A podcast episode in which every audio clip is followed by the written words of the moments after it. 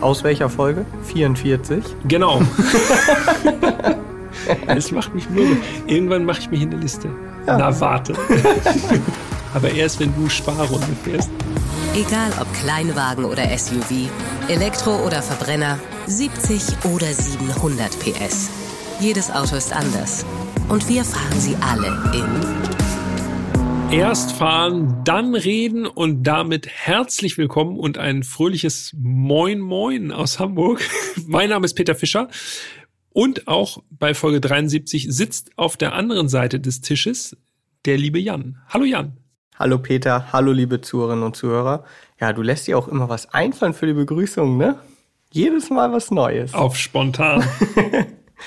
ja, wir sind bei Folge 73 angekommen und äh, wir haben es schon angekündigt. Heute gibt es mal wieder ein skurriles Fahrzeug.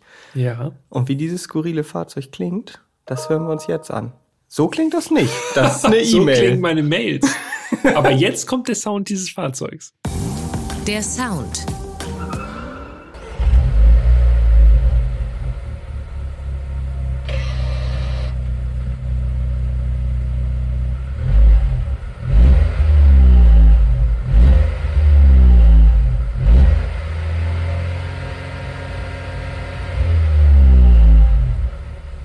Oha. Das klingt so ein bisschen so, als hätte ich die Kupplung einfach kaputt gemacht beim Anfahren. So ein äh, ungewolltes äh, Drehzahlniveau wurde erreicht.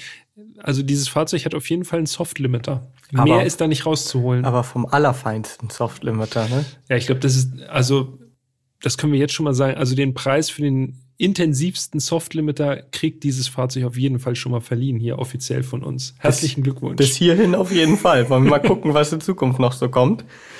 Und jetzt lösen wir endlich auf für alle, die immer noch nicht wissen, um welches Auto es geht und äh, bewusst den Titel nicht gelesen haben dieser Folge. Wir sprechen über die Mercedes T-Klasse. Richtig gehört, T-Klasse. Nicht G-Klasse, E, C, sonst was, sondern die T-Klasse. T wie Transport.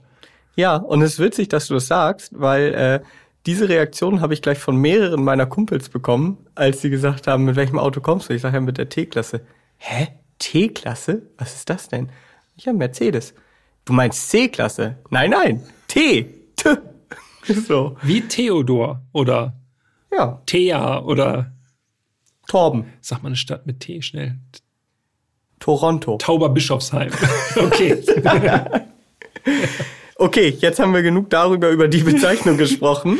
Die Mercedes T-Klasse, ich muss ja dazu gestehen, das war ja meine Idee. Ne? Ich äh, weiß, du warst von Anfang an nicht ganz so überzeugt, äh, aber ich dachte mir, ich habe ja so ein Herz für diese skurrilen Autos und ich hatte die Hoffnung, dass es dazu viel zu erzählen gibt zu diesem Auto. Mhm. Äh, ganz wir, falsch hast du, glaube ich, nicht gelegen. Ja, wollen wir mal gucken. Also wer sich im Moment noch gar nichts unter der T-Klasse vorstellen kann, es handelt sich hierbei um einen Hochdachkombi, also so eine Art Mini-Minivan. Ich wollte gerade sagen, das ist auch wirklich eine Bezeichnung, ne? Also Hochdachkombi. Es ist ein Kombi mit einem hohen Dach. Ja, aber für mich ist das wirklich ein kleiner Van. Also wir sprechen über die Fahrzeugkategorie, in der auch VW Caddy, Renault Kangoo, was gibt's noch? Nissan Townstar Korrekt. so herumkräuchen und fleuchen. Genau. Und äh, Renault Kangoo und Nissan Townstar, das sind schon mal gute Stichworte, denn die T-Klasse ist eigentlich ganz streng genommen gar kein Mercedes. Ja, genau. Sie wird in Frankreich gebaut, die T-Klasse, in dem schönen kleinen Ort namens, ich kann es nicht aussprechen, wir versuchen es mal. Ich glaube, es wird Maubeuge ausgesprochen. Ich äh, hol mir mal Hilfe kurz. Maubeuge. Ja, Maubeuge. Ja. Also an der Grenze zu Belgien.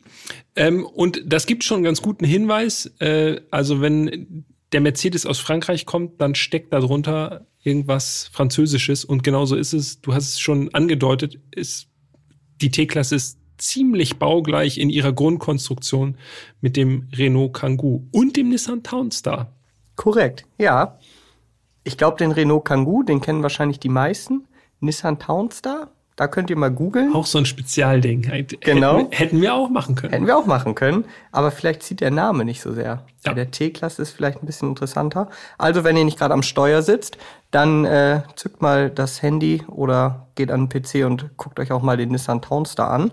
Wenn ihr das getan habt, dann könnt ihr natürlich gerne zu Instagram gehen. Äh, erst fahren, dann reden, alles zusammengeschrieben. Und dann könnt ihr euch da dann anschauen, wie die T-Klasse aussieht. Da gehen wir dann gleich drauf ein. Erstmal noch ein paar generelle Fakten. Die interne Bezeichnung der T-Klasse, die ist natürlich auch äh, wichtig, weil die kennen, glaube ich, auch die wenigsten. W420 heißt die T-Klasse intern. Und der Vorgänger, das war der W415. Und welches Auto war das? Der Citan. Und der war ja auch schon ein Kangoo.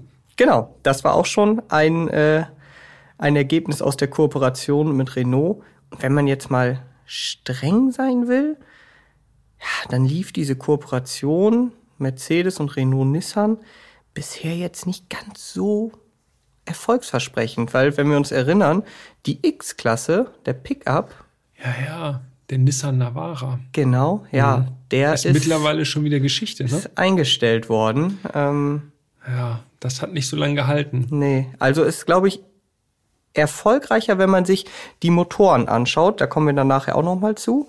Ähm, aber so die Modelle, ja, ja. Aber vielleicht macht die T-Klasse ja alles anders. Wer weiß das schon. Das werden wir jetzt rausfinden gleich. Ja, wichtig ist noch, weil das war bei mir so ein Punkt, wo ich noch ein bisschen verwirrt war. Also T-Klasse, die gibt es seit 2022, also ist noch ziemlich frisch. Aber es gibt ja auch weiterhin noch den Citan, also der ist ja nicht komplett eingestellt. Und da habe ich dann mal ein bisschen, äh, weil es mich wirklich auch interessiert hat und ich, ich es nicht verstanden habe. Also der Citan ist quasi die Nutzfahrzeugvariante. Also Citan ist der Kastenwagen. T-Klasse ist ja die Personenvariante. Mit aber, Fenstern hinten. Ja, aber pass auf, es gibt ja noch, es gibt noch einen dazwischen, den Citan Tourer. Der Citan Tourer ist auch ein Personentransporter, also er hat auch hinten Fenster. Aber nur mit einer Holzbank hinten drin. Ich weiß nicht, drin gesessen habe ich nicht, aber er hat hinten auch Sitzplätze, aber ist halt viel mehr Basic, also viel mehr Basis. Ist quasi so ein Zwischending. Der heißt allerdings noch Citan. Und nur die T-Klasse ist quasi wirklich, hat ihren eigenen Namen. Ja, schwierig, Ui, ui, ne? ui. Ja gut, und ein EQT wird es ja auch bald geben. Also eine elektrische, aber auch das ist eigentlich mit dem Kangoo ZE, also mit dem rein elektrischen Kangoo, äh, ist auch schon eigentlich bekannt. Ne? Ja. Ich gehe mal davon aus, dass der EQT jetzt nicht sensationell anders wird als der Kangoo in elektrisch. Vermutlich nicht, nee. Und es soll auch noch eine T-Klasse mit langem Radstand folgen, habe ich gehört. Das ist dann ja quasi wieder, also ich finde die T-Klasse, wenn man es jetzt ganz einfach halten will, ist so ein bisschen wie eine geschrumpfte V-Klasse, die dann wieder ein bisschen gestreckt wird. Gekürzt und dann verlängert. genau. Ungefähr so. Wo wir da schon sind, ne, da springen wir jetzt direkt ins Designkapitel, würde ich sagen, weil da gibt's auch, da gibt's ja schon so ein paar Besonderheiten, die wir hier erwähnen müssen. Das Design. Ich würde gerne in das Designkapitel starten mit einem kleinen Rückblick. Erinnerst du dich noch an den Mercedes Vaneo? Ja, Genau genommen ist das ja quasi so der Urgroßvater der T-Klasse. ja. Also der Vaneo, das war ja auch ein Hochdachkombi, wie es so schön äh, heißt, auf Basis der ersten A-Klasse, also die erste A-Klasse, die sind wir hier im Podcast ja auch schon gefahren. Richtig? Folge Ja, 20. genau. Jo, da sind wir die gefahren. Und der Vaneo, der kam 2002 auf den Markt. Ja, der war aber auch nicht ganz so erfolgreich, muss man sagen. Ne? Also, Irgendwie haben sie, also muss man sagen, bis jetzt noch nicht so ein richtig goldenes Händchen gehabt. Ne? nee. Aber sie haben auf jeden Fall Biss. Sie bleiben dran. Nicht aufgeben, immer weitermachen. ja, also der Vaneo, der wurde dann nach drei Jahren wieder eingestellt. Und dann war es ein bisschen ruhiger in dieser Klasse, denn dann kam tatsächlich erst der Citan, der erste Citan im Jahr 2012 auf den Markt. So, also das ist quasi noch so ein bisschen zur Historie, damit man sich das vorstellen kann. Weshalb ich den Vaneo jetzt nochmal in den Raum geworfen habe. Ich finde die Abmessung interessant. Der Vaneo, der war 4,19 Meter, also relativ kurz. Mhm. Und die T-Klasse, die ist 30 Zentimeter länger jetzt. 4,50 Meter. Ein ganzes Lineal mehr. Ja, das stimmt. Das ist ganz schön viel, ne? Genau, in der gleichen Klasse. Ja. Aber du kannst gerne auch die Abmessung noch vervollständigen, wenn wir schon dabei sind. Ja, das mache ich immer super gerne. Also Breite 1,86 laut meinen Aufzeichnungen, Höhe 1,81 Meter, also Hochdachkombi, das ist, äh, das ist kein Quark, ne? Das ist wirklich hoch. Ja. und 1,81. Wie wir in der letzten Folge gehört haben, also du kannst da drüber gucken, Ja, bei 1,81 so gerade. aber ich Ich nicht. muss mir auf die Zehenspitzen stellen, dann klappt's. Ich schaff's nicht. Beim Defender konnten wir beide nicht drüber gucken. Keine Chance. Radstand T-Klasse 2,71 Meter. Also auch das ist für so einen äh, relativ, naja, obwohl 4,50 Meter ist jetzt auch nicht mehr so kurz, muss man ehrlicherweise Nee. sagen. Aber 2,71 ist auch schon ganz, ganz ordentlicher Radstand. Äh, da sollte noch ein bisschen Platz im Innenraum übrig bleiben. Ja, das checken wir dann gleich. Jetzt gucken wir uns die T-Klasse aber erst nochmal in Ruhe an. Und jetzt muss man natürlich sagen, grundsätzlich sehen sich T-Klasse, Kangoo und Townstar natürlich schon ähnlich. Wobei ich finde, dass Nissan und Renault wirklich sehr, sehr gleich aussehen. Also Ja. da gibt's eigentlich fast gar keine Unterschiede mehr. Man merkt schon, dass Mercedes sich da tatsächlich ein bisschen mehr Mühe gegeben hat, die T-Klasse wirklich als Mercedes erkennbar zu machen. Ja. Also auf den allerersten Blick. Ja. Vor allen Dingen eben an der Front. Ich meine, klar, so ein Heck von so einem, ich sag ja Van, äh, ist jetzt einfach, da kann man, glaube ich, nicht viel rausholen, so designtechnisch. Aber an der Front hat Mercedes immer versucht, so etwas schmalere Scheinwerfer zu verbauen. Natürlich einen anderen Grill, ganz klar. Neue Frontschürze auch. Ähm, und so erkennt man natürlich nicht nur aufgrund des Sterns sofort, okay, das ist kein Renault und das ist auch kein Nissan. Ähm, ansonsten ja, ist die T-Klasse vom Grunddesign her erstmal so, wie man sich jetzt so einen kleineren Van vorstellt, ne, von der Form. Ja, ich finde, ähm, diese Front mit dem Mercedes-Stern und so, es sieht ein kleines bisschen ungewöhnlich aus, muss ich sagen, weil das restliche Design so gar nicht zu dem passt, was ich mir unter Mercedes vorstelle. Ich denke immer gleich an eine Limousine oder an einen Kombi, also an einen normalen Kombi. Und deshalb, wenn ich mir jetzt gerade die Bilder angucke, dann muss ich sagen, da sieht es doch so ein bisschen so aus, als hätte da jemand mit Photoshop vorne was draufgesetzt. So. Aber nichtsdestotrotz, das muss man wirklich sagen, sie haben sich Mühe gegeben. Ne? Also es passt sich schon relativ stimmig ein. Das macht auch einen guten Eindruck. Also die Scheinwerfer haben eine eigene Leuchtsignatur, so, so einen doppelten, äh, so eine doppelte Augenbraue, die leuchtet quasi.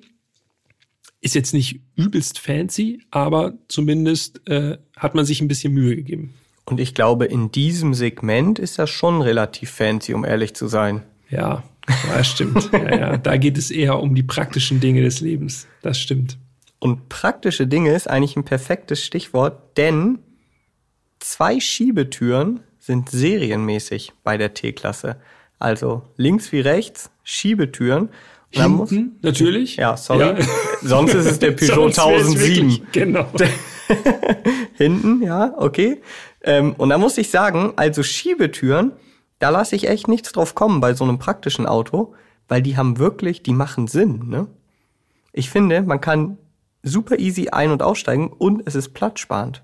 Ja, genau. Du kannst selbst in engen Parklücken, kannst du noch hinten die Tür aufmachen, dann kann jemand reinspringen. Kinder vor allem, denke ich mal, äh, das wird das Praktischste sein, äh, wenn die einfach mal so schnell reinspringen können, ohne dass man äh, das Gefühl hat, oh, ha, nicht die Tür jetzt äh, noch anfassen, das, sonst sitzt sie im Nebenmann.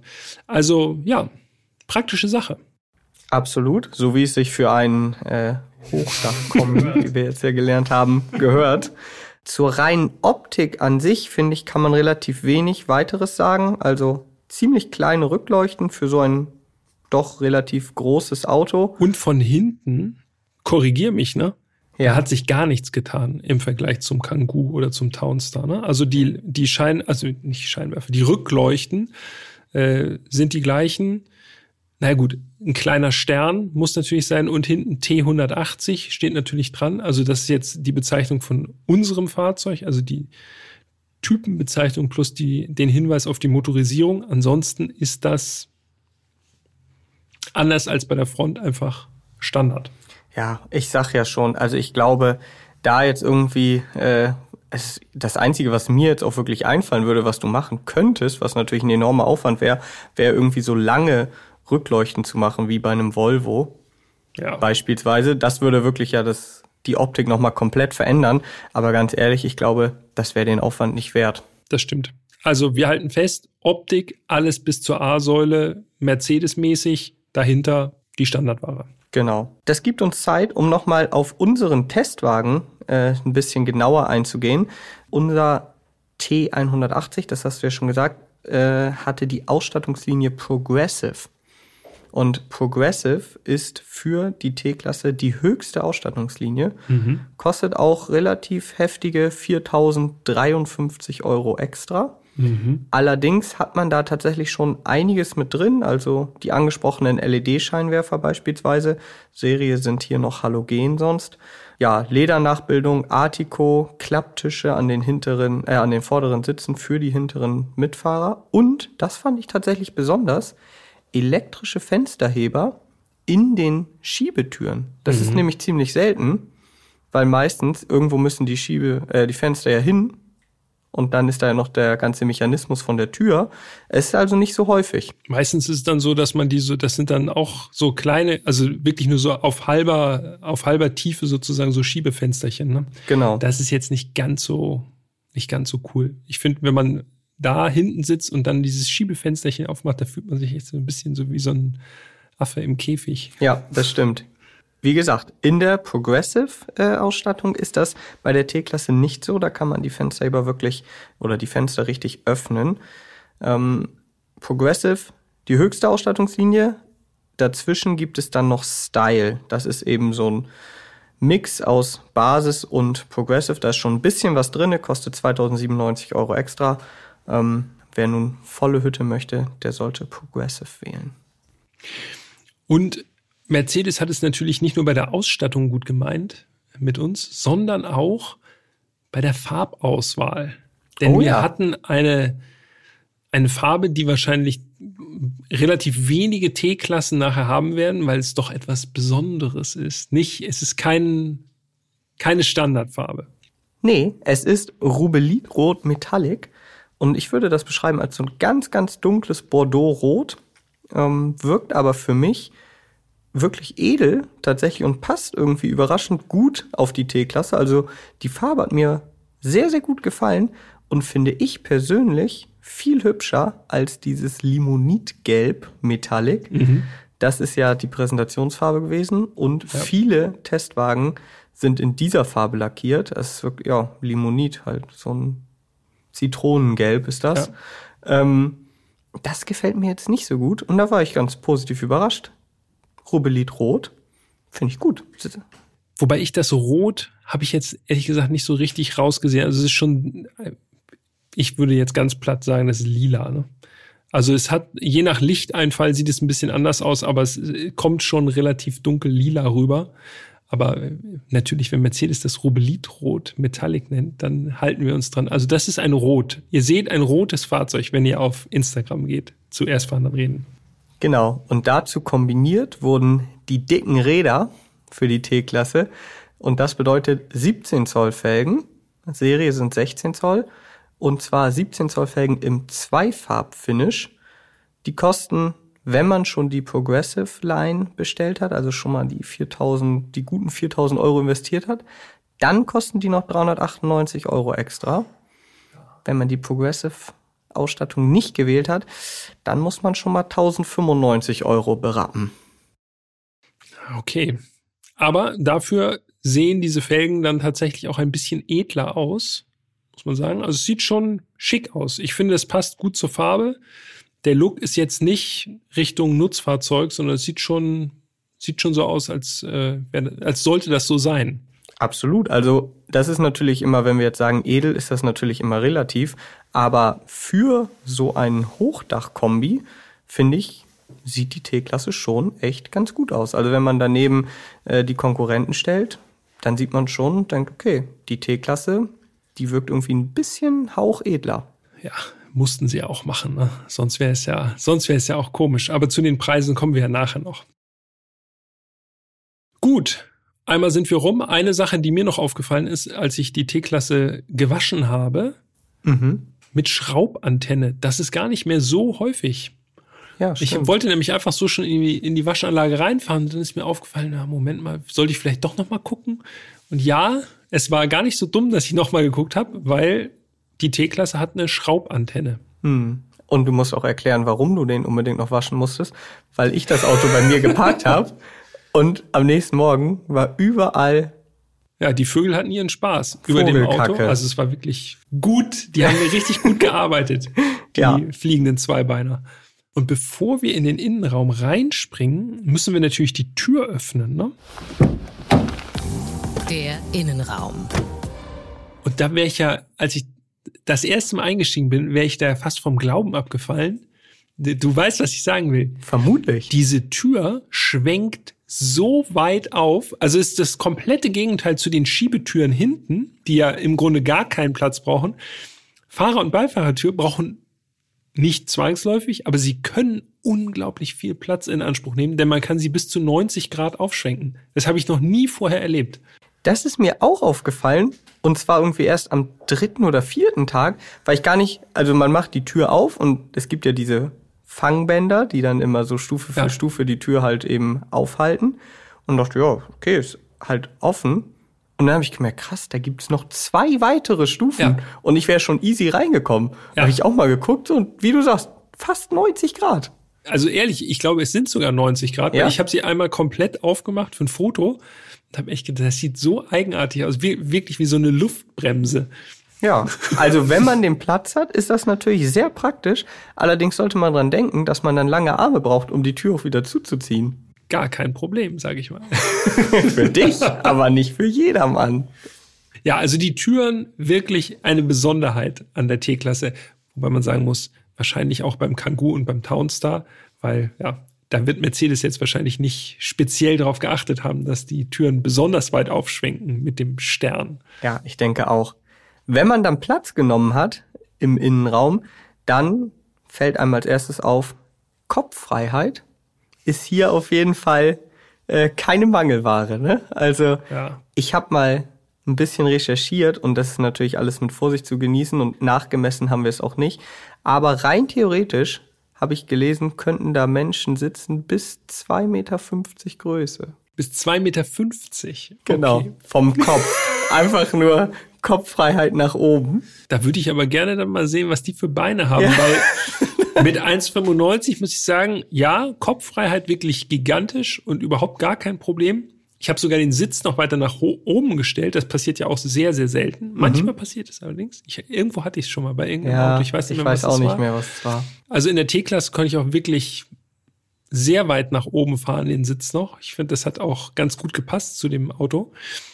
Aber was den Platz für die Beine anging, ja, da hätte, hätte ich schon noch ein bisschen mehr vertragen, ehrlich gesagt. Aber gut, Kopffreiheit ist auch nicht verkehrt. Man nimmt, was man kriegen kann. Was außerdem gigantisch ist, um bei deiner Wortwahl zu bleiben, ist die Entfernung zur Windschutzscheibe. Ja. Also das ist auch wirklich wild.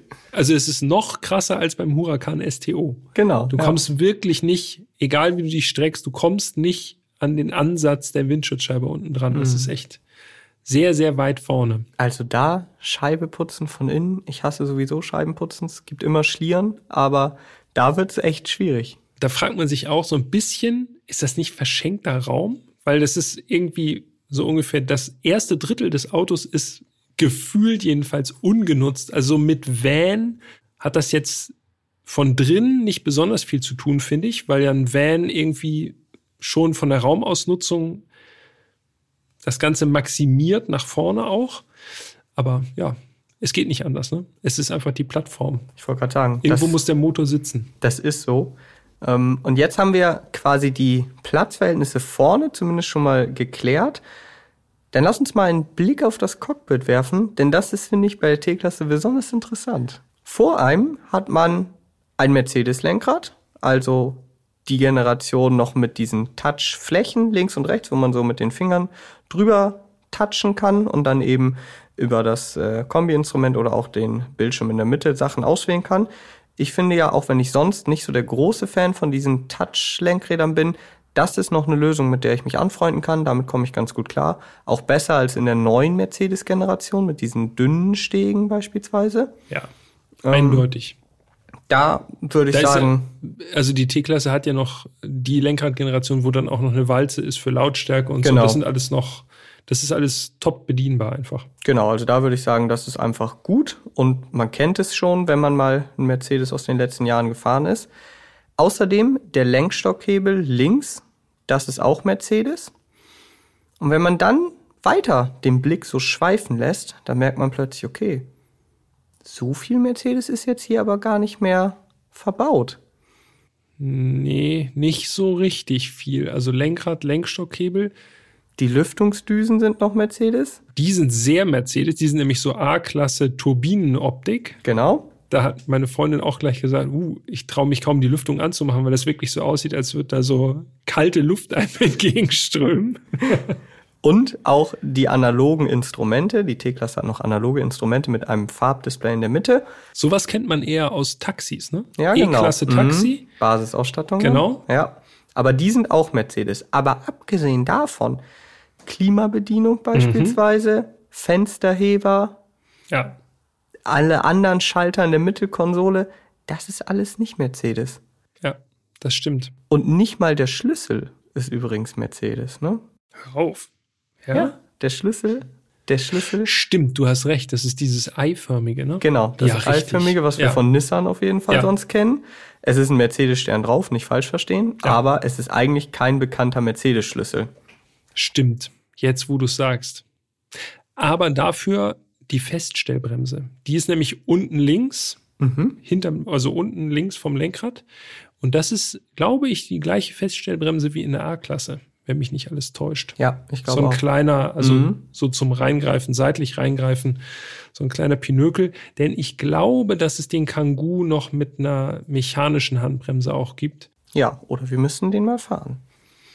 Was außerdem von Mercedes ist, ist das Navigationssystem, sofern man es denn dazu bucht. In unserem Testwagen war das Navigationspaket an Bord und das umfasst dann eben auch MBUX und auch die Sprachsteuerung Hey Mercedes. Und das ist wirklich komfortabel, haben wir ja auch schon oft drüber gesprochen. Also ich bin großer Fan von MBUX. Ich finde, es ist nach wie vor mit die beste, wenn nicht sogar die beste Sprachsteuerung überhaupt. In den meisten Autos benutze ich keine Sprachsteuerung, in aktuellen Mercedes eigentlich ausschließlich, weil es wirklich gut funktioniert. Man nicht das Gefühl hat, man muss da irgendwie besonders langsam reden oder besonders komisch irgendwie Sachen betonen oder eine Reihenfolge einhalten. Man kann einfach sagen, navigiere mich dahin oder bring mich dahin und das funktioniert auch. In der T-Klasse ist der Touchscreen 7 Zoll groß, also nicht riesig. Und das für, an und für sich ist nicht so schlimm, aber ich finde, er ist relativ weit weg vom Fahrer. Und es gibt nur die Möglichkeit, eben über Touch zu bedienen oder über Ja. das Lenkrad. Genau, oder über diese kleinen Touchflächen am Aber Lenkrad. du hast nicht noch einen Ja. Controller oder so in der Mitte. Und dadurch muss man sich teilweise auf diesem kleinen Display schon so ein bisschen dahin beugen und schon so einen langen Arm machen. Ja, Luxusprobleme. Und ich glaube, im Vergleich zu Renault und Nissan schon das deutlich bessere System an Bord mit MBUX. Aber könnte noch ein bisschen besser sein für meinen Geschmack. Ja, auch der Bildschirm an sich könnte noch ein kleines bisschen größer sein, denn er sieht doch ganz schön alt aus. Hm. Ja. Also es sieht so ein bisschen so aus wie A-Klasse von vor acht, neun, zehn Jahren so. Ja, Ja, okay. Aber wir dürfen natürlich auch nicht vergessen, eine T-Klasse ist natürlich hauptsächlich dann doch ein Transportfahrzeug, wenn auch ein veredeltes. das stimmt. Was ich ganz interessant fand, war der Gangwahlhebel. Der hat mir nämlich auch eher so an so ältere Mercedes-Fahrzeuge erinnert. Das ist noch so ein richtiger Oldschool Automatik-Gangwahlhebel, obwohl die T-Klasse, die wir hatten, keine Automatik hat, sondern eine Doppelkupplung. Aber trotzdem dieser Gangwahlhebel, der war auch äh, schon eher irgendwie so ein bisschen mal geguckt, was noch im Teileregal so herumliegt. fand ich fand ich skurril. Funktioniert natürlich einwandfrei, keine Frage. Aber wer erwartet, dass man bei der T-Klasse so einen Gangwahlhebel als Lenkstockhebel hat, der liegt falsch. Ja, Im ersten Moment dachte ich sogar, das wäre auch ein Gleichteil mit Renault und Nissan. Mhm. Aber zumindest aus den Konfiguratoren geht hervor, dass es unterschiedliche Gangwallhebel sind. Ja. ja, und das, wofür so ein Hochdachkombi dann eigentlich auch gebaut wird, das gibt es natürlich auch in der T-Klasse zu Genüge, nämlich Ablagen. Ich habe mich mal umgeschaut und tatsächlich muss ich sagen, fand ich echt vernünftig, ordentlich was zum Ablegen gefunden. Auch oben äh, im Hochdach oben ist noch so eine, sind noch so zwei Ablagefächer für äh, Sachen, die man so gar nicht oft braucht. Unter der Armlehne ist auch noch mal eine Ablage. Da muss ich allerdings sagen, die Armlehne nicht einstellbar, das heißt Ja. fest. Und gestern wäre mir das, wäre ich fast wahnsinnig geworden, als ich nämlich noch den, äh, da habe ich nämlich meinen Haustürschlüssel in dieser Ablage unter der Armlehne vergessen. Und du kannst das mit einer Hand, kannst du das nur aufmachen. Sobald du diesen Deckel loslässt, fällt das wieder zu. Also da ist keine Arretierung. Ist natürlich vorteilhaft, weil das nie, nie offen steht. Mhm. Aber wenn du nur eine Hand frei hast, um was rauszunehmen, dann, ja, Fällt's dann immer auf echt schwierig. Ja, genau. Ja, das stimmt. Und das Fach ist auch nicht ganz so groß, muss man sagen. Ne? Also das Fach Ja. unter der Armlehne ist nicht riesig. Aber Korrekt. das Fach über den oder vor den Köpfen vielmehr, das im Hochdach, das, das hat mich wirklich komplett an so richtige Transporter, so Ford Transit, Ja. Iveco Daily, sowas erinnert. Da kann man, ich weiß nicht, Fahrtenbücher reinlegen oder sonst was. Genau. Äh, Das ist richtig viel Ablage eigentlich. ja, alles, was man gerade nicht braucht, fliegt da oben rein. Müllsäcke, Genau. Atlanten. ja, das stimmt. Gut, wollen wir uns mal den Fond anschauen. Mhm. Denn das ist ja gar nicht so unwichtig bei so einem Hochdachkombi. Da sitzen die wichtigsten Leute, vermutlich. Allerdings. Und die sitzen auf drei vollwertigen Sitzen. Das ist natürlich vor allem äh, für Familien mit vielen Kindern praktisch. Denn ich habe nachgelesen, man kann da drei Kindersitze nebeneinander auf diesen vollwertigen Sitzen äh, montieren. Außen die Sitzplätze jeweils mit Isofix. Ähm, das ist natürlich wirklich sehr praktisch und ich muss sagen, mir wäre das, ja, also mir ist aufgefallen, dass das Auto drei vollwertige Sitze hat, aber mir wäre zum Beispiel nicht aufgefallen, dass man, oder ich hätte es jetzt nicht wahrgenommen, dass man da drei Kindersitze nebeneinander äh, platzieren oder montieren kann. Aber ich habe Freunde von mir besucht, die haben ein kleines Kind und die erwarten ein zweites Kind. Und das Erste, was sie gesagt haben, als sie hinten reinguckt haben, gesagt, das ist ja perfekt.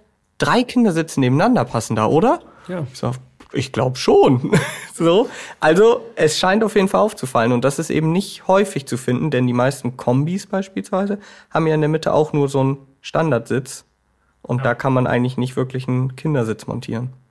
Kriterien, die nur Menschen mit Kindern zu schätzen wissen im ersten, auf den ersten Blick. Ne? Ja. Absolut.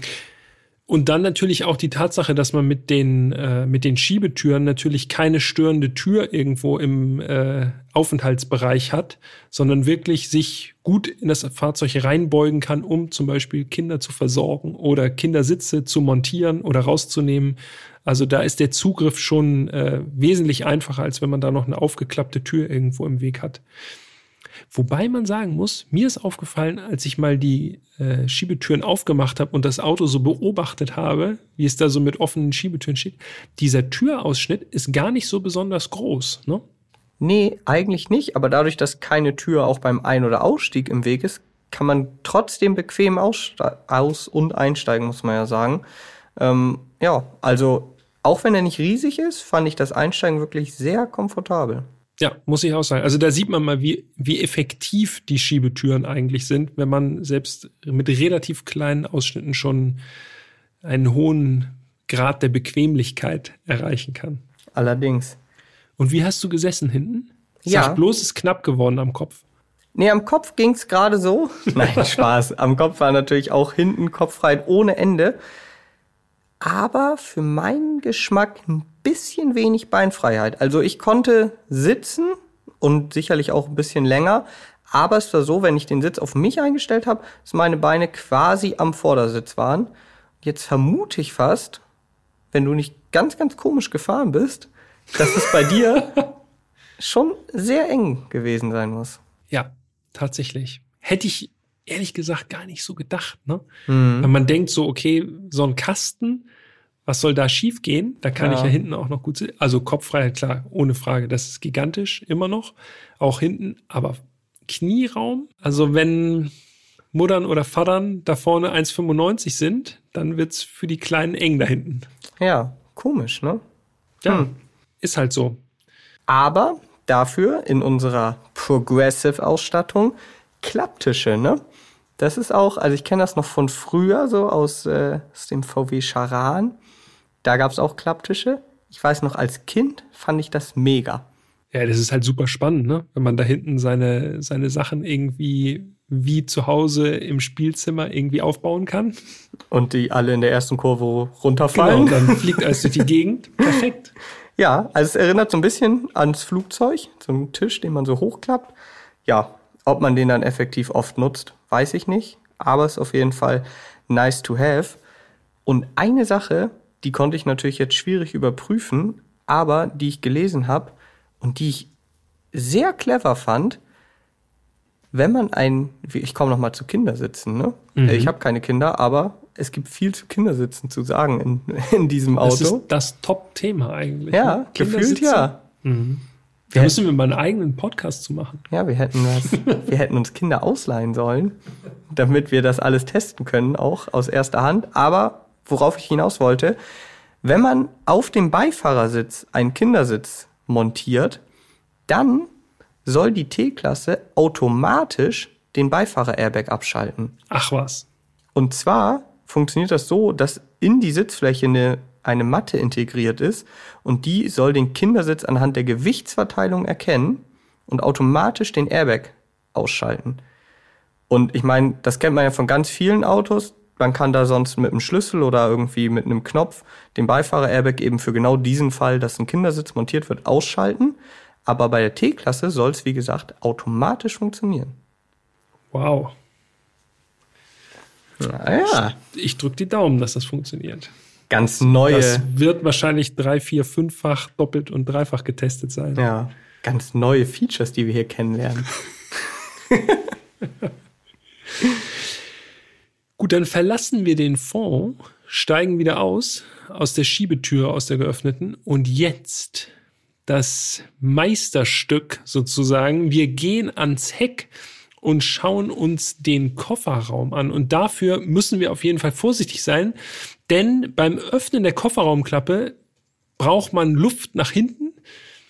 Sie schwenkt nämlich wirklich weit auf. Es ist eine sehr, sehr große Kofferraumklappe, hat mich ein bisschen ansatzweise an die Kofferraumklappe vom riesigen, unerreichten Hyundai Staria erinnert. Absolut. Aus welcher Folge? Ja, 44. genau. Es macht mich mürbe. Irgendwann mache ich mich in die Liste. Na, warte. Aber erst, wenn du Sparrunde fährst. ähm, Kofferraumklappe schwenkt sehr weit auf, schwenkt auch nach oben schön weit auf. 1,81 ist die Höhe der T-Klasse, haben wir ja schon gesagt. Und die Kofferraumklappe ist sehr weit oben angeschlagen. Das heißt, man kann sie als Vordach oder als Zelt quasi fast nutzen, denn sie gibt einen hervorragenden großen Regenschutz ab. Aber kannst du sie auch als Vordach nutzen? Nein, oder? Nee, zugegebenermaßen, bei mir wird's echt eng, aber ich bin's eh gewohnt, den Kopf einzuziehen. Von daher. Aber sie schwenkt noch so ein bisschen, sie hat noch so einen kleinen Schwung drin. Also Ich wollte sie nämlich gerade sagen- noch mehr, als man es denkt. Sie muss mehr als 1,81 öffnen, weil ich konnte da drunter stehen, ohne Ja. den Kopf einzuziehen. Ich bin 1,83. Ja, aber es ist wirklich, also wenn es regnet Ist perfekt. und man überrascht wird und so, das ist echt super. Also man Oder- könnte natürlich auch einsteigen, aber eigentlich auch ganz nett da hinten zu stehen. Aber wenn man noch Zeug einladen muss, beispielsweise, jetzt kommen wieder Kinderwagen, erstmal Korrekt. auseinanderbauen, Ja. alles rausnehmen. Das kann man alles schön im Trockenen machen. Exakt. Man muss dazu sagen, die Kofferraumklappe ist nicht elektrisch, so wie beim Staria. Das wäre auch ein riesiger Motor, den man da Ja, beim bräuchte. Staria haben wir auch schon gesagt, das müssen echt richtig krasse Dämpfer sein. Ja, ne? die Dämpfer waren aber auch massiv. Ja, ja, genau. Ja. Aber da willst du ja auch, dass die nicht nur ein Jahr so massiv sind und Ja. halten, sondern im Idealfall ganzes Autoleben. Ja, Ähm, wäre besser. Bei der T-Klasse ist es eben alles noch manuell. Dadurch muss man aber umso mehr aufpassen, denn die geht halt ein bisschen schneller auf. Ähm, das ist auf jeden Fall gewöhnungsbedürftig. Das hast du schon richtig erkannt. Und wenn die Klappe dann auf ist, dann sieht man, alles klar, der Kofferraum ist riesig, aber das ist eigentlich gar nicht das, was mir als erstes aufgefallen ist, denn das erste, was mir tatsächlich sofort aufgefallen ist, ist diese super niedrige Ladekante. Mhm. Das ist wirklich, also man muss Sachen kaum hochheben so. Es ist wirklich, ist wirklich auf Kniehöhe, ne? Ja. Also, ja, je nachdem, wo das Knie sitzt, aber es ist Ungefähr. wirklich sehr, sehr niedrig, die Ladekante. Echt gut. und extra breit. Also man kann wirklich die Sachen ganz, ganz entspannt da einladen. Das hat mir sehr gut gefallen.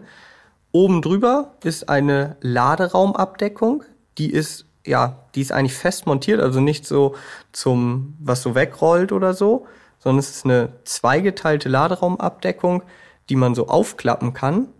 Und im ersten Moment dachte ich, oh, das ist ja nervig, die musst du ja immer von Hand aufklappen. Aber dadurch, dass man sie auch so zweigeteilt aufklappen kann, funktioniert das echt gut. Und ich glaube, das ist auch ganz praktisch. Man kann da nämlich auch zwischenzeitlich mal ein bisschen was drauf ablegen, weil die so stabil ist. Ja, also äh, das ist wirklich schön. Das ist natürlich jetzt, denke ich mal, auch beim Kangoo und beim Nissan Townstar so. Aber trotzdem, das finde ich gut, wenn da mitgedacht wurde, ne? Und man da nicht so das Gefühl hat, okay, jetzt hat man hier einfach nur sinnlos Platz, aber man kann ihn gar nicht so richtig verwenden. Also wirklich, das, der Kofferraum ist wirklich so ein schöner, großer, geräumiger Würfel, so gefühlt, wo man einfach alles reinhämmern kann, was gerade so rumfliegt. Und mit der, mit der Abdeckung natürlich umso besser, wenn man es dann noch strukturieren kann. Absolut. Ja, und dementsprechend groß ist auch dieser Kofferraum. Also ich habe herausgefunden, Kofferraumvolumen bis zur Ladekante 517 Liter Das ist äh, soweit, deckt sich das mit meinen Aufzeichnungen, ja. und bei umgeklappten Rücksitzen bis zu 2127 Liter. Ja. Habe ich auch. Top. Das ist doch gut. Daumen nach oben. Ja, und da muss man wirklich sagen, also da können die meisten Kombis und selbst diese ganz, ganz großen SUV, so wie der Defender aus der letzten Folge, nur knapp oder nicht mithalten, ne? Und Ja. das auf Und das einem, nochmal mit einem halben Meter. wollte ich gerade sagen, Auto, auf ne? deutlich weniger Raum bei der T-Klasse. Ja. Ich habe noch nachgelesen, 22 Getränkekisten sollen da reinpassen in die T-Klasse. Okay. Auch interessant. Boah. 22 Getränkekisten. Die wiegen doch bestimmt jeweils 10 Kilo. Ja, kann man ja schon mal sagen. 12 mal 0,7 ist ja meistens. Sind wir schon bei 8,4 Kilo plus, wenn es Glasflaschen sind, noch die Flasche an sich. Ja, Locker über 10 Kilo. Ja. Wow. Ja. Also, falls äh, Flaschenpost mal umstellen will von Vito, kann man auch T-Klasse nehmen. Das Datenblatt.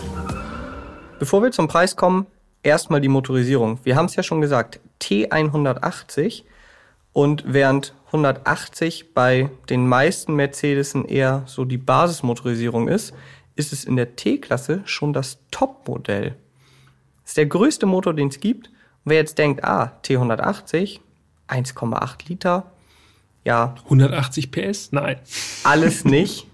Diese Bezeichnungen sind ja schon lange irreführend, denn unter der Haube, da steckt der 1,33 Liter Vierzylinder von Renault. Ja. Den kennen wir auch Der schon. Kooperationsmotor. genau, den kennen wir ja auch schon aus A-Klasse und so weiter. In der T-Klasse im T180 leistet er 131 PS und 240 Newtonmeter. Genau. In unserem Fall ging das dann an, wie schon erwähnt, eine Siebengang-Doppelkupplung.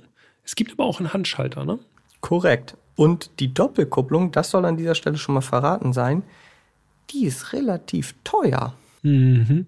2919 Euro kostet die Doppelkupplung. Ah, ja. Also für ein Auto, was äh, hauptsächlich Familien ansprechen soll, so meine Interpretation von dem Ganzen, ist das natürlich, das ist schon mal ganz schöner Schlag ins Kontor, ne? Ja, schon, schon happig. Fahrleistungen sind auch noch wichtig. Topspeed 183. Also sportlich ist es nicht, war jetzt aber auch nicht zu erwarten. Nee, aber es geht ja schon voran. Absolut. Und wie gesagt, das ist schon die dicke Maschine, denn es gibt die T-Klasse auch noch als T160, ist der gleiche Motor, also auch der gleiche Vierzylinder, dann allerdings mit 102 PS und 200 Newtonmeter. Und es gibt auch noch zwei Diesel, T160D 95 PS und T180D 116 PS. Ich vermute mal, dass die Diesel relativ häufig genommen werden. Ne? Das ist ja so ein. Könnte ich mir auch vorstellen. Das ist ein Auto, wo ein Diesel wirklich sinnvoll ist. Ja. Okay, und jetzt kommen wir zu den Preisen. Denn ja, die T-Klasse ist nicht besonders günstig. Es ist kein Schnapper. Zu, also vor allem nicht in der Variante, die wir hatten. Klar, die sind immer ein bisschen besser ausgestattet oder top ausgestattet in den meisten Fällen. Unser Testwagen kostete 44.828 Euro und 49 Cent. Da ist Mercedes sehr, sehr präzise. Da wird wirklich Immer der letzte mit Cent-Angaben, ne? Ja, ja, das stimmt. Das ist typisch Mercedes. Das ist echt verrückt. Also über den Daumen gepeilt 45.000 Euro. Dazu muss man jetzt allerdings auch fairerweise sagen, da war fast alles drin. Ne? Also viel mehr geht nicht. Das Ding ist wirklich volle Hütte gewesen für eine T-Klasse. Der Basispreis aktuell, und das ist ja vielleicht noch ein bisschen interessanter, um ehrlich zu sein, der Basispreis der T-Klasse, das ist dann ein handgeschalteter T160, mhm. der liegt bei 32.736 Euro. Ist auch nicht gerade wenig, aber immerhin mehr als 10.000 Euro hätte man da noch Luft, 12.000 Euro ungefähr bis zu dem, was wir da hatten. Also äh, da kann man dann auch mal ein bisschen auswählen, was man vielleicht jetzt nicht unbedingt braucht. Zum Beispiel die Farbe muss ja nicht unbedingt sein. Um fair zu bleiben, müssen wir aber natürlich auch noch die Preise der baugleichen Brüder erwähnen. Ja, allerdings. Äh, Weil das war auch, um ganz ehrlich zu sein, das war die Frage, die mir zur T-Klasse am häufigsten gestellt wurde, nachdem die Leute verstanden haben, okay, das ist ein Renault mit Mercedes-Stern. Ja. Sie gefragt haben, ja, aber wie viel kostet der denn mehr als der Mercedes, äh, als der Renault oder auch als der Nissan? Ja. Und das. Äh, also der Stern kostet schon, ne? Der Stern kostet Das lassen ein sich echt bezahlen. Ich habe den Kangoo-Preis hier gerade am Start. Ja. Der kostet als TCE 130, also das ist das vergleichbare Exemplar, was wir hatten, 27.000 Euro und äh, 27.050 Euro. Mhm. Aber da geht noch weniger, wenn man noch den kleineren Motor nimmt. Ne? Dann ist man bei 25.950 Euro. Verglichen ja. mit dem T160, also kleinster Motor, kleinster Motor, niedrigste Ausstattung bei beiden, sind das einfach knapp 7.000 Euro weniger. Und uh. auch der Nissan, ja, der ist äh, viel näher dran am Renault als am Mercedes. Der Townstar, der kostet in der günstigsten Ausstattung 26.600 Euro. Ja. Also auch da sind wir bei ungefähr 6.000 Euro Differenz. Eine Sache will ich allerdings nicht unerwähnt lassen. Eigentlich ist das ein Punkt fürs Fazit, aber ich finde, der hat an dieser Stelle auch schon mal relevant, Relevanz, so. Das ist die Sicherheitsausstattung und auch das Abschneiden im Euro NCAP Crash Test. Mhm. Denn man könnte jetzt ja sagen, okay, Mercedes lässt sich irgendwie die LED-Scheinwerfer, den Stern und MBUX besonders gut bezahlen und ansonsten ist das effektiv mehr oder weniger das gleiche Auto. Und dem ist zwar auch ein Stück weit so, aber beim Euro NCAP Crash Test hat die T-Klasse fünf Sterne abgesahnt und sowohl Renault Kangoo als auch der Nissan Townstar die haben nur vier Sterne bekommen. Und wenn man sich jetzt äh, mal die ganzen Wertungen anschaut, das ist nämlich auch ganz interessant, das habe ich nämlich gemacht. Zählen da nicht auch LED-Scheinwerfer mit rein? Kann sein, dass das unter dem Punkt Sicherheitsunterstützung äh, fällt. Aber ich rufe jetzt hier nochmal parallel quasi live das nochmal auf und kann euch dann die genauen Daten sagen. Und da ist es dann schon auffällig. Es gibt vier Kategorien äh, beim NCRP Crash-Test, die bewertet werden. Erwachsene Insassen, da hat die T-Klasse einen Score von 91. Der Kangoo 78. Oh. Weiter geht es. Kinder haben wir jetzt ja ganz, ganz viel drüber gesprochen. Das ganze Auto gefühlt drauf ausgelegt. Hat die T-Klasse einen Score von 93. Mhm. Der Kangoo 87. Hm. Ungeschützte Verkehrsteilnehmer, also Fußgänger beispielsweise, 69 bei der T-Klasse, 67 beim Kangoo. Da ist man also relativ ähnlich. Und dann gibt es noch Sicherheitsunterstützung. 90 Prozent bei der T-Klasse Mhm. und Achtung, 72 Prozent beim Kangoo. Also, ihr hört, wirklich jeder einzelne Punkt, was die Sicherheit angeht, ist beim Mercedes besser, beziehungsweise teilweise sogar deutlich besser bewertet. Und ganz ehrlich, Sicherheit, gerade wenn man mit Kindern unterwegs ist, ist ja nun absolut entscheidend. Und deshalb sollte man das zumindest, wenn man sich über die Preise unterhält, im Hinterkopf behalten. Ja. Ende. Ich behalte das im Hinterkopf, Mann. ja, stimmt. Das sind natürlich, äh, das sind natürlich Papierwerte irgendwo, das wird dann errechnet und so, aber klar, es wird sich ja irgendwo wiederfinden. Ja. Gut. Wo wir die Sicherheitseinweisung jetzt bekommen haben, äh, steigen wir mal ein und fahren los, würde ich sagen, ne? Auf jeden Fall. Das Fahren. Und das erste, was mir aufgefallen ist, als ich den Motor gestartet habe, war weder der Sound noch irgendwas anderes, sondern die Zeiger der Instrumente. Die sind einmal rumgegangen. Ja. Sowohl Drehzahlmesser als auch Tacho. Einmal Der Tacho Instrumentencheck. 220, Drehzahlmesser 7000. Das ist sowieso ein witziges Detail, kenne ich aber sonst eher von sehr sportlichen Autos. Julia hatte das auch, ne? Ja, Julia hatte das, äh, ich weiß nicht warum, obwohl ich bin das Auto noch nie gefahren, aber ich saß zumindest mal drin. Mercedes SLR McLaren, der hat das, ist auch, gemacht. Ja, okay, guck. Das So. ist ja. Ein Stück SLR in der T-Klasse. Ja, natürlich müssen wir fair bleiben und sagen, an so ein Auto geht man natürlich auch mit ganz anderen Erwartungen ran, als an irgendwie ein sportliches Auto oder ein sehr luxuriöses Auto. Ähm, was mir allerdings auch noch aufgefallen ist, bevor ich losgefahren bin, und da war ich wirklich ein bisschen überrascht, ich bin gespannt, ob dir das auch so ging. Die Pedale, ich fand, die Pedale waren ziemlich nah beieinander. Und ich habe überhaupt nicht verstanden, warum. Ich hatte so relativ dicke Ja. Boots an, es ist kalt, so mit dicker Sohle. Teilweise ich dann wirklich so, dass ich irgendwie so beim Starten beispielsweise schon so ganz leicht schon mit auf dem Gas war oder so. Und wie gesagt, ich habe überhaupt nicht verstanden, warum, weil der Fußraum an sich ist relativ groß. Ja, man hat links sehr viel Platz. Also der linke Fuß kann sich richtig irgendwo in den Fußraum reinstemmen, wohingegen der rechte Fuß wirklich ein bisschen Filigranarbeit leisten muss. Das ging mir ganz genauso. Also Pedalerie ziemlich dicht beieinander. Ja, ungewöhnlich für ein Auto, was ja eigentlich super viel Platz bietet. Kennt man sonst eigentlich auch eher von Sportwagen. Ja, das stimmt. Das stimmt. Wenn man äh, den Gangwallhebel auf Stufe D gedrückt hat, dann ging erstens die äh, Parkbremse automatisch raus. Das finde ich immer schon ganz gut.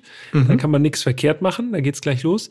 Und dann ist mir aufgefallen, beim Anfahren, der erste Gang scheint mir sehr, sehr kurz übersetzt. Und wenn man mal nur so darauf hört, was passiert beim Motor und beim, wie das Anfahren sich so gestaltet, dann ist es ganz witzig, weil er wirklich so sehr angestrengt wirkt und nur so ganz langsam vom Fleck kommt. So! Und dann ist der erste schon wieder raus und dann ist gleich der zweite drin. Also es fühlt sich so an, als wäre das so ein ganz kleines Motörchen vorne, was sich anstrengen muss, ohne dass man davon was mitbekommen darf. Ja, stimmt, aber es gab für mich eine Sache, die mich viel mehr erst überrascht hat und dann genervt hat in Bezug auf die Doppelkupplung. Ich hatte das Gefühl, dass diese Doppelkupplung eine extreme Anfahrschwäche hat. Also ja, kurz übersetzt, aber ich hatte das Gefühl, man muss wirklich richtig Gas geben. Also es reichte nicht, den Fuß von der Bremse zu nehmen, damit sich die T-Klasse in Bewegung setzt. Nee, man musste Gas geben. Und dann war da noch so eine komische Verzögerung drin, sodass man dachte, hä, wieso fährt der denn jetzt nicht? Dann hat man mehr Gas gegeben und das Auto so einen richtigen Ruck gemacht. Und das fand ich super nervig. Kann es eventuell sein, dass das so ein Renault-Ding ist? Ich kann mich Absolut. nämlich noch an, ähm, ach, was war das denn Megan. noch? Unser Megan Dauertest, Megan. Und äh, auch der Kajar. Ja. Der hatte das auch. Also wirklich ein kraftvoller Motor, aber erst so nach einer kurzen Gedenkminute. Und dann hat er Schwierig- richtig losgelegt. schwierig zu dosieren. Also Ja. es ist wirklich so, man denkt, hä, warum rollen wir denn jetzt nicht? Dann gibst du ein bisschen mehr Gas und auf einmal macht das so einen Ruck. Also wirklich, das hat mich bis zum Ende wahnsinnig gemacht, weil das Getriebe eigentlich total gut und souverän schaltet, sobald man fährt. Super verschliffen, ne? Mega gut. So, und jetzt kommt nämlich diese Anfahrschwäche. Wir haben uns ja heute beim Mittag schon drüber unterhalten. Ja. Hab ich, ist mir gar nicht so aufgefallen, ehrlich gesagt. Weil ich so sanft immer angefahren bin, da fällt es nicht so ins Gewicht. Mhm. Mir ist es original kaum aufgefallen. Ich habe nur dieses wahrgenommen, dass der erste Gang so hochdreht, irgendwie so komisch, unnatürlich. Ja.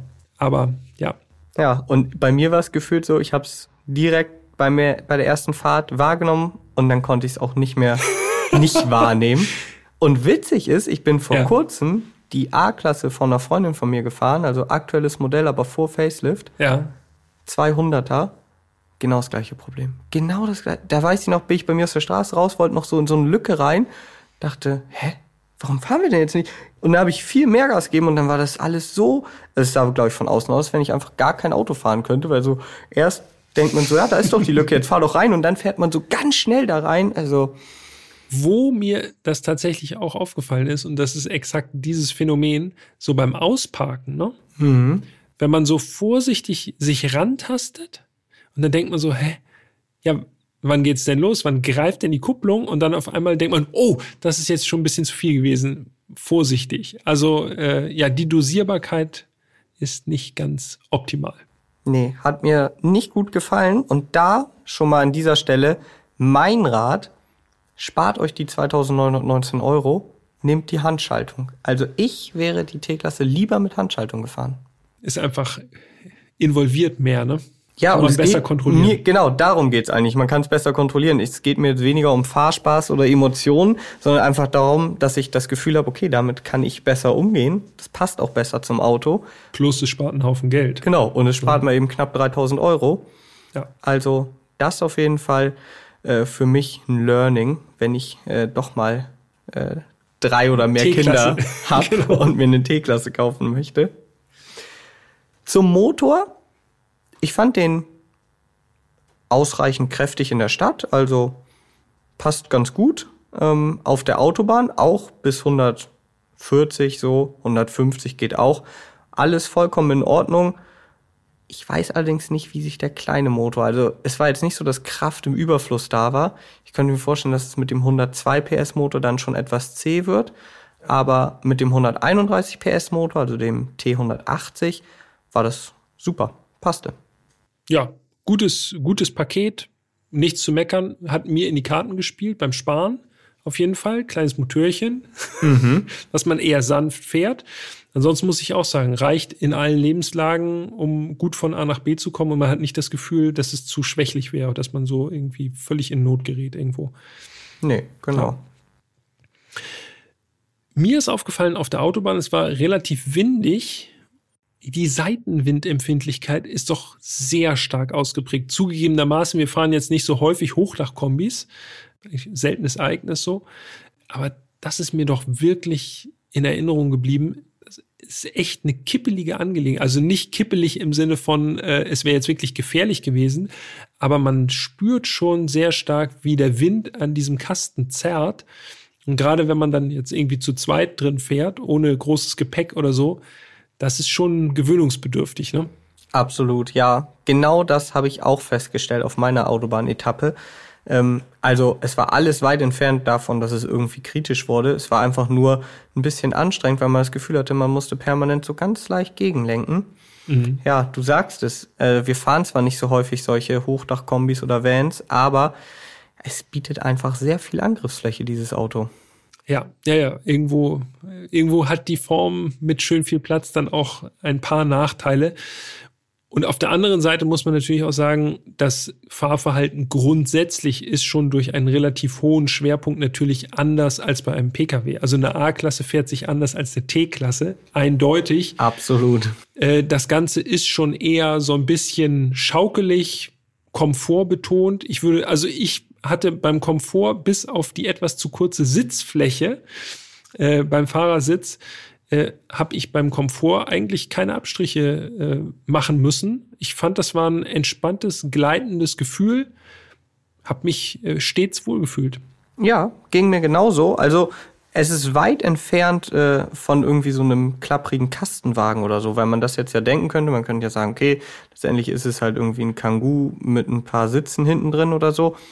Es fühlt sich vom reinen Fahrgefühl, was den Komfort angeht, an wie ein ganz normales Auto. Ähm, man muss halt wirklich sich auf dieses Auto einlassen und jegliche, also wirklich jegliche sportliche Ambition einfach beim Einstieg draußen lassen. Ja. Also einfach Das stimmt. fahren und ankommen, aber nicht irgendwie sagen, und jetzt versuche ich hier mal diese Kurve auch nur ansatzweise sportlich zu nehmen. Das passt alles gar nicht zu der T-Klasse. Ähm, aber dann war ich auch ganz angetan. Ich fand auch die Lenkung, ähm, wie gesagt, überhaupt nicht sportlich, aber ausreichend direkt für so ein Auto. Das hat mir alles gut gefallen. Ja, stimmig. Alles stimmig. Und so ein ganz kleines bisschen ja auch, muss ich jetzt sagen, so ein bisschen Sprinter-Feeling. Ne? Ich habe den Sitz ja schön hochgestellt. So. Und damit man auch ein bisschen mehr Überblick hat, weil ich finde, durch diese weite Distanz zur Frontscheibe und dann noch die Nase vorne dran, es ist ein bisschen unübersichtlich nach vorne raus. Nach hinten überhaupt kein Thema. Das ist auch, auch so mit Schulterblick und so beim Rechtsabbiegen super. Also wirklich eine gute Übersichtlichkeit. Aber nach vorne raus so ein bisschen indifferent. Und wenn man den Sitz so hochgestellt hat, dann ist auch so ein bisschen Sprinter King of the Road. ist mit drin. Hast du vorne noch so ein Kennzeichen reingelegt, Peter? Klar, immer Standard, so mit LEDs. Nein, Spaß. Aber es ist schon, äh, es kommt tatsächlich ein bisschen Van-Feeling dann auf in Ja. der T-Klasse. Eine Sache noch beim Parken, die mir Ja, aufgefallen ich weiß, ist. was worauf du hinaus willst. Den Ton. Also A, den Ton, das war kein Mercedes-Ton. Und Nee, B, das war ganz sicher kein wo der herkam. Ja. Weil dieser Parkpiepser, das fühlt sich an, als würde dir jemand ins Ohr schreien. So, piep, piep, piep, piep. Also wirklich intensiv. Das muss irgendwo in der B-Säule sitzen, Muss, dieser ja. Lautsprecher, weil es wirklich so intensiv laut am linken Ohr erscheint, ertönt. Äh, wir spielen das einmal ein, damit wir es illustrieren.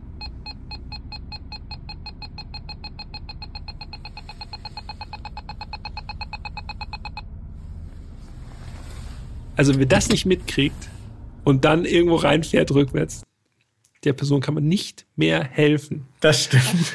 Aber wo wir gerade bei Tönen sind, ne? Es gibt ja noch einen anderen Ton, um den ich mich immer kümmere, äh, so von Zeit zu Zeit jedenfalls. Und das ist der Blinker. Ja. Und da muss ich ja, das muss ich jetzt wirklich nochmal lobend erwähnen, das finde ich sehr, sehr gut, dass Mercedes da seinen eigenen Blinkerklang reingesetzt hat, weil das tatsächlich dem Ganzen so einen seriösen, wirklich bodenständig schwäbischen Eindruck gibt. Das ist nämlich so ein richtig schönes Mercedes-Blinker-Relais-Klicken. Ja. Traumhaft. Okay. Und jetzt haben wir eigentlich wahrscheinlich alle von euch auch drauf gewartet. Jetzt kommt das Verbrauchskapitel. Das ist das große Highlight jedes Mal. Das hätte ich auch nicht gedacht, dass sich das zu einem solchen Spektakel hier entwickelt. Was wir allerdings noch nicht gesagt haben, ist, wie der angegebene Verbrauch denn übrigens ist. Mhm. Das stimmt. Nur das schafft ja die Vergleichbarkeit, die wir brauchen.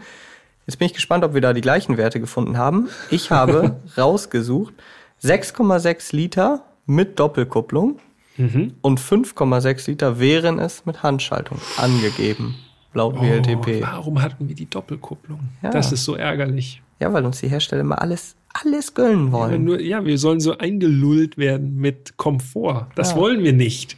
Ja, also Doppelkupplung in diesem Auto? Nein, danke. Aber gut. Ich fange an, weil das wirst du eh unterbieten, von daher bin ich. Das ist das langweiligste Spiel der Welt. Es geht einfach nur darum, wie nah kommst du an die Werksangabe? Und ich bin eh drüber. WLT Peter. Richtig. So, jetzt geht's los. Also, mein Durchschnittsverbrauch, und der wird wirklich nicht leicht zu knacken sein. Nein, Spaß. Der Nein. wird einfach zu knacken sein. 8,9 Liter habe ich verbraucht im Durchschnitt. Uiuiui. Das ist doch schon viel. Fand ich nämlich auch. Und jetzt sag ich dir noch, ich bin noch eine Autobahnetappe, so 120 Kilometer, Bremen-Hamburg abends. Ich wollte nach Hause, bin ich so 150, 160 gefahren. Boah, das ist natürlich auch schon fast VMAX. Fast VMAX. Und da wollte die T-Klasse 11,8 Liter. Das darf man kaum sagen. Ne? Uiuiui. Ui, ui. Naja, Ja. kleiner Motor, ne? Und dann auch viel Fläche, Ja. große Stirnfläche. Und fast die gesamte Leistung abgerufen. Na gut. Ja, und ich muss gestehen, die T-Klasse hat mich echt, das war ein hartes Stück Arbeit, Ja. die, äh, die sparsam zu fahren. Ich glaube, wenn ich ganz ehrlich bin, dass es auch ein bisschen daran lag, dass ich noch Rückenwind hatte. Okay. Ähm, das möchte ich nicht ganz ausschließen. Ich habe es auf 6,5 Liter gebracht. Junge, Junge. Das war Schon- so sparsam, Mann. Schon wieder. Fast eine Punktlandung. Aber es war wirklich, also auf der Autobahn, das war, ich, man muss dazu sagen, es war windig, es war minus zwei Grad und dann hat es angefangen zu, ja, war es Schnee, war es Regen, irgendwie sowas in der Mitte Graupel. und dementsprechend, genau, Graupel, es hat gegraupelt und dementsprechend bin ich also nicht 105 auf der Autobahn gefahren, sondern noch mal stellenweise weit drunter. Also das heißt, der Verbrauch ist wirklich, ah, also es, ja, das war schon wirklich, kam genau zur richtigen Zeit, dieser Graupel.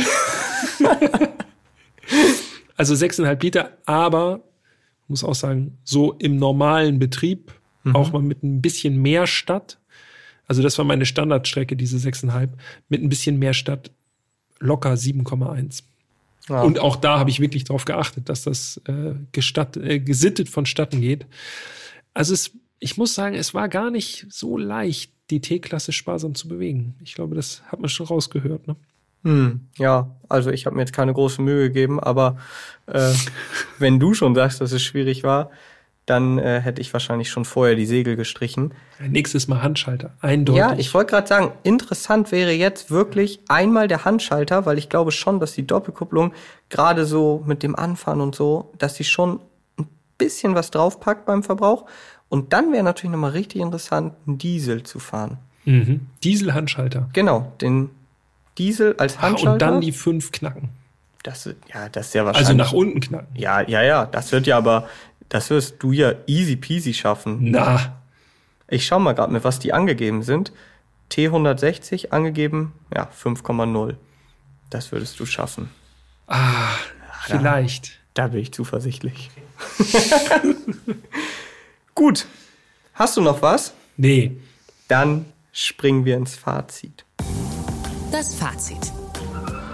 Ja, und was sagt man jetzt zu einem Mercedes, der eigentlich ein Renault ist? Mir hat sehr gut gefallen das Platzangebot und, und das war tatsächlich mein Highlight, hätte ich auch nicht gedacht, der Kofferraum. Und zwar, wie leicht der auch zu beladen war. Diese niedrige Ladekante, die breite Öffnung, da muss ich sagen, vom Komfort her, was das angeht, können da ja die meisten Kombis nicht mithalten. Und das sag ich schon als Kombi-Fan, soll schon was bedeuten. Aber das hat mich wirklich sehr, sehr positiv überrascht.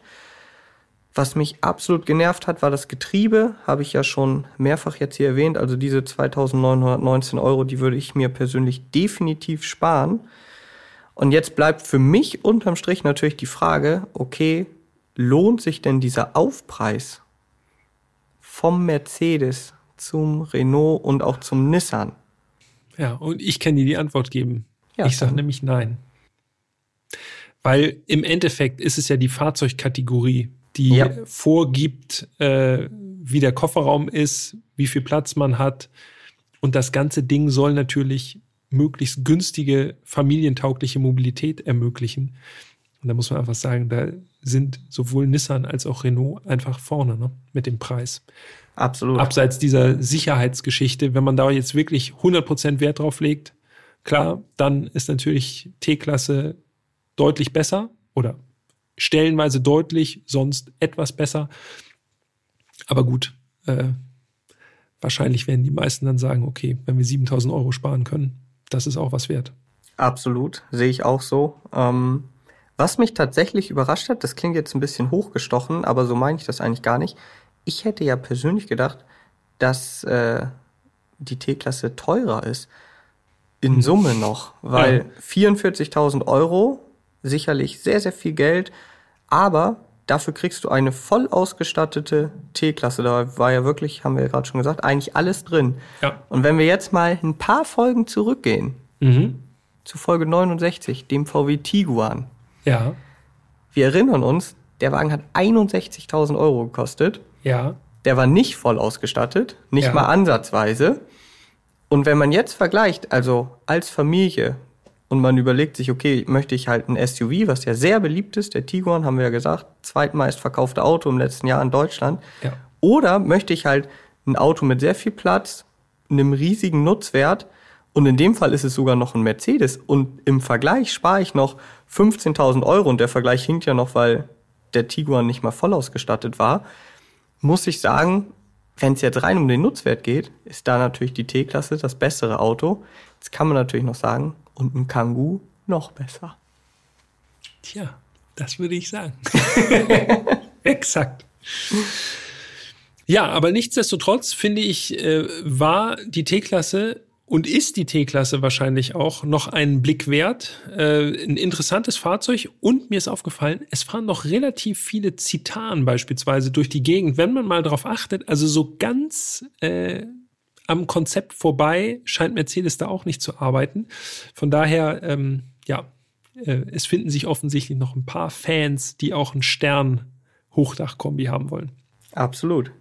Ja, also würdest du sagen, war auf jeden Fall interessant, dass wir das Auto mal bestellt haben? Definitiv. Vielen Dank für den Input, Jan. Sehr gerne. Hervorragend. Ich bin ja auch skurril, immer geil. Hin und wieder mache ich auch nicht nur sportlich, sondern denke ich, okay, dann können wir auch mal sowas testen.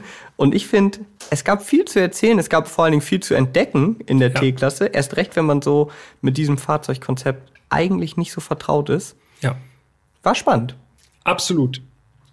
T-Klasse. Und was gibt es? was gibt es? Was gibt es in der nächsten Woche? Da gibt es auch ein Fahrzeug, was auch. Also dieses Mal hatten wir ja sozusagen einen Mercedes, der unterm Blech nicht unbedingt ein Mercedes war. Und nächstes Mal haben wir Da haben wir ein Auto, was unterm Blech Mercedes-Technik hat, aber keinen Stern. Okay. Völlige Verschränkung in meinem Kopf. Perfekt. Maximale Verwirrung als Überleitung für nächste Woche. Das gefällt mir sehr gut.